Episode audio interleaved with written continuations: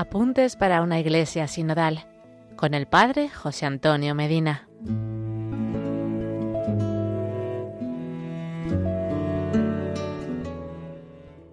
Seguimos compartiendo los apuntes para una iglesia sinodal para formarnos y poder seguir la llamada que el Santo Padre Francisco hace a toda la iglesia. Hoy seguimos explicando con el catecismo qué es la Iglesia Católica y nos toca referirnos a la santidad de la Iglesia. Que la Iglesia es santa es el segundo atributo que confesamos en el credo sobre la Iglesia, junto a que la Iglesia es una, católica y apostólica. La Iglesia somos todos los cristianos católicos y hemos sido santificados por Cristo mediante el bautismo en su muerte por todos los pecados del mundo.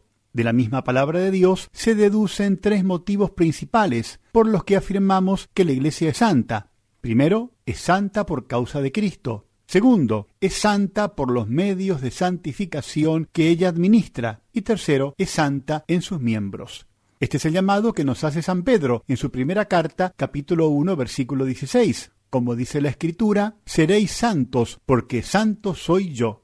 Asimismo lo certifica San Pablo en la primera carta a los Corintios, capítulo 6, versículo 11 y tales fuisteis alguno de vosotros, pero habéis sido lavados, habéis sido santificados, habéis sido justificados en el nombre del Señor Jesucristo y en el Espíritu de nuestro Dios. Santidad de la Iglesia que es esponsal, como afirma el mismo San Pablo en la carta a los Efesios capítulo 5 versículos 25 al 27. Maridos, amad a vuestras mujeres, como Cristo amó la Iglesia y se entregó a sí mismo por ella, para santificarla, sin que tenga mancha ni arruga ni cosa parecida, sino que sea santa e inmaculada.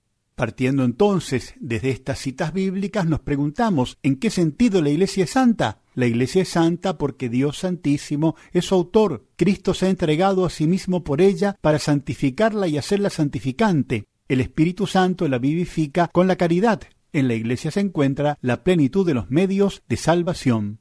La santidad es la vocación de cada uno de sus miembros y el fin de toda su actividad. Cuenta en su seno con la Virgen María e innumerables santos como modelos e intercesores. La santidad de la Iglesia es la fuente de la santificación de sus hijos, los cuales aquí en la tierra se reconocen todos pecadores, siempre necesitados de conversión y de purificación. La caridad es el alma de la santidad y tenemos el bello testimonio de Santa Teresita del Niño Jesús que nos dice en el manuscrito B de su autobiografía comprendí que si la Iglesia tiene un cuerpo compuesto por diferentes miembros, el más necesario, el más noble de todos no le faltaba, porque comprendí que la Iglesia tenía un corazón, y en el corazón de mi madre la Iglesia yo seré el amor. Hasta aquí llegamos por hoy. En el próximo episodio seguiremos conociendo más y mejor nuestros apuntes para una iglesia sinodal. Que Dios les bendiga y la Virgen Santa les proteja.